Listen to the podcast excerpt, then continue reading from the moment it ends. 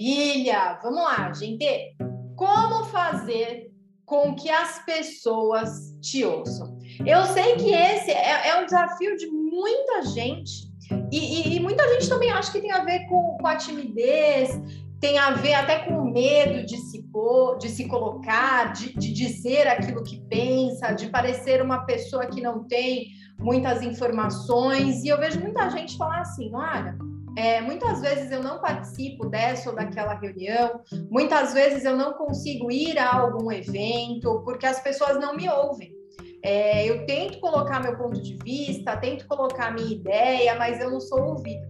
Então, hoje eu quero trazer algumas ações muito práticas e alguns gatilhos que são absolutamente simples, que você pode é, ajustar aí no seu dia a dia para fazer com que você seja ouvido de verdade. Às vezes a gente tem medo de se colocar, né? Ou até fica com raiva. Você tenta falar e é interrompido. Inclusive, eu vou fazer um, um, conteúdo falando sobre isso, sobre pessoas que interrompem outras pessoas, e é, isso é algo quase como é, um modus operandi que a gente precisa ajustar na nossa fala, do nosso dia a dia tá? Então, algumas dicas de como você pode ser ouvido de uma forma clara, chamar a atenção das pessoas e ter a sua ideia exposta ali de uma forma muito, é, muito até estratégica. Vou usar essa palavra, tá? Mas olha só.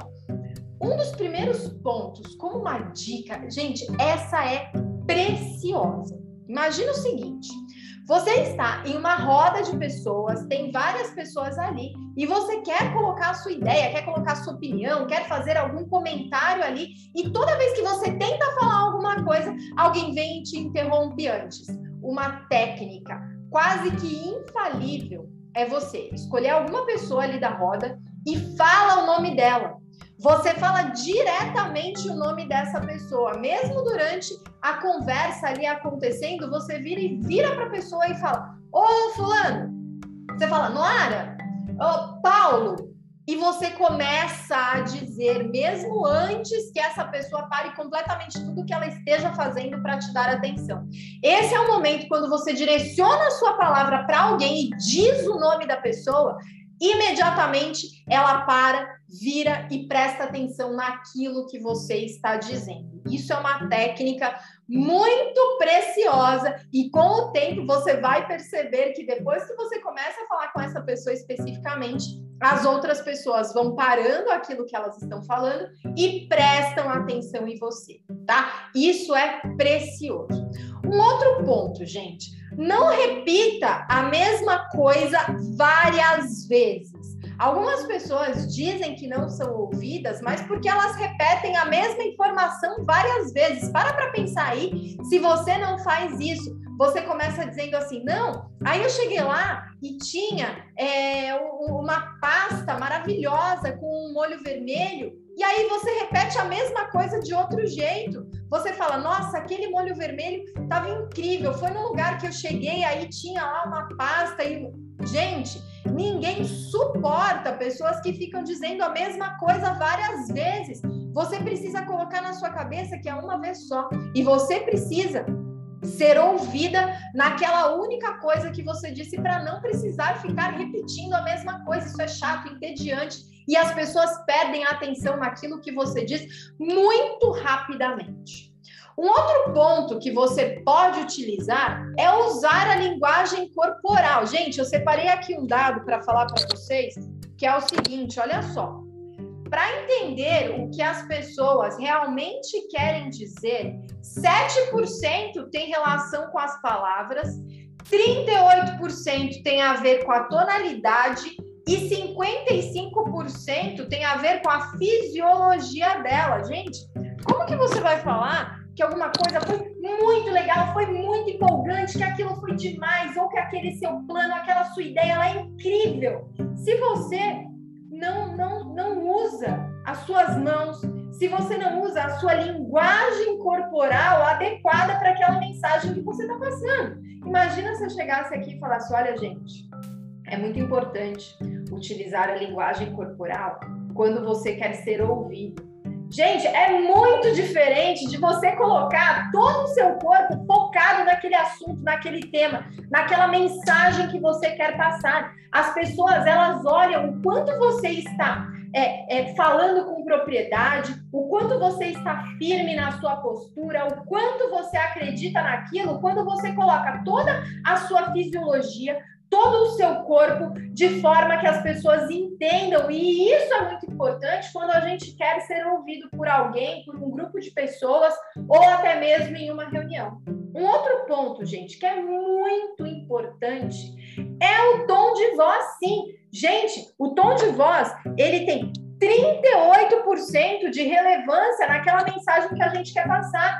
É, de novo, não adianta eu querer envolver as pessoas na minha ideia se eu não se eu não defendo a minha ideia com unhas e dentes. Obviamente, as pessoas têm perfis comportamentais diferentes. Lá no canal do YouTube, inclusive, tem um vídeo que eu falo sobre isso, tá? Então é o seguinte: o seu tom de voz, se você quer que as pessoas te ouçam, é importante que você altere o tom de voz.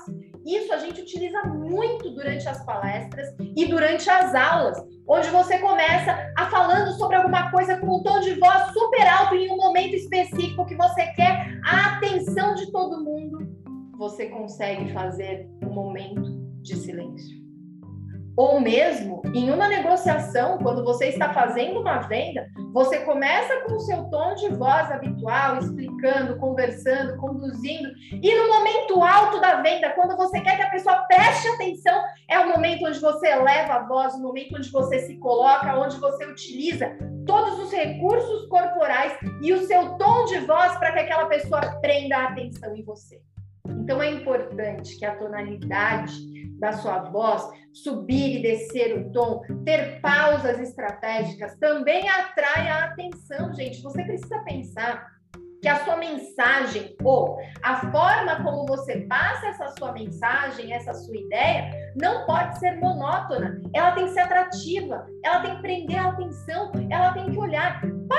Pensar se você não tem alguns amigos aí na sua rede social, na sua rede social, quero dizer, na sua rede de amigos, ali no, no seu ambiente social, algum amigo que seja aquele contador de histórias, aquele que conta a história e todo mundo presta atenção querendo saber a história. Começa a imaginar como ele conta essa história. Ele conta sobre os sentidos, o cheiro, a cor, em qual posição as pessoas envolvidas na história estavam, o que elas disseram, e você nem percebe e todo mundo está dando total atenção a essa pessoa. Por quê? Porque ele conta uma história. E agora, vamos aprofundar um pouquinho mais, falando sobre o nosso dia a dia de trabalho. Quando a gente quer ser ouvido, gente, não adianta ter opiniões, ter ideias que ficam só naquela esfera do, da ideia, ah, eu acho melhor que, que seja desse jeito. Ah, eu acho que é melhor seguir por esse caminho. Gente, primeira coisa, tá? Tira o eu acho do jogo. Tira o eu acho, coloca a minha opinião é baseada nos detalhes que você trouxe, minha opinião é essa ou aquela. Eu acredito que é melhor a gente seguir por esse caminho. Olha, esquecemos de considerar uma das variáveis, porque quando você começa com a palavra eu acho, já dá aquele sentimento de que você não tem muita certeza daquilo que você diz. Então, por que, que as pessoas vão, vão querer dar, dar é, atenção para aquilo que você está dizendo se você não tem certeza? Então, é, faça essa adequação na sua linguagem que você vai ver como as pessoas elas vão te ouvir de uma forma mais aberta. Um outro ponto é evite dizer eu não concordo. É, eu não concordo, é algo tão pragmático, é algo que entra tão profundo, você pode até não concordar. Mas o que você acha de, de utilizar a, a, algumas definições da comunicação não violenta e ao, e ao invés de dizer eu não concordo, você diz: e se pensássemos por outro ângulo? E se a gente considerar uma nova possibilidade ou essa ideia aqui? Pronto, a sua mensagem vai ser passada diretamente e as pessoas vão estar mais abertas para ouvir aquilo que você tem a dizer, ao invés de um simples eu não concordo. E por fim, assim, ó, anota porque isso é muito importante. Você precisa criar um plano de ação. Não adianta nada você trazer ideias e dizer o seguinte: meu líder não me ouve. Ai, as pessoas não valorizam aquilo que eu digo. Eu sempre falo e as pessoas nunca me ouvem. Sabe por que isso acontece? Porque você não constrói os seus argumentos. Porque você não elabora um plano de ação. Porque você não coloca de forma estratégica o passo a passo da sua opinião. Por exemplo, Imagine que você quer sugerir um evento. Você fala, nossa, seria muito legal se aqui na empresa a gente fizesse um evento para as pessoas trazerem os pets. Só um exemplo, tá? E aí você diz isso e fica esperando que as pessoas já entendam o que você está pensando, que elas abracem com unhas e dentes aquela sua ideia. Não! Você precisa ancorar isso com bons argumentos. Por exemplo, pessoal, eu fiz um levantamento aqui e boa parte do nosso público tem pets. Imagine se a gente conseguisse trazer 50% dessas pessoas aqui que têm pets para esse nosso evento. E nesse evento, a gente conduz dessa forma e faz uma venda desse produto aqui. O objetivo é conseguir alcançar isso aqui, a nossa meta é tanto, e para isso a gente vai utilizar tantos recursos, a gente vai gastar tanto dinheiro. Pronto, gente. Você já chega com uma ideia muito mais madura, com uma ideia com argumentos muito bem preparados e a chance das pessoas te ouvirem, ela é muito maior. Ou seja, não se preocupe apenas com o que você vai dizer, mas se preocupe e muito em como você vai passar essa mensagem. Espero que você tenha gostado dessa nossa conversa aqui e até a próxima!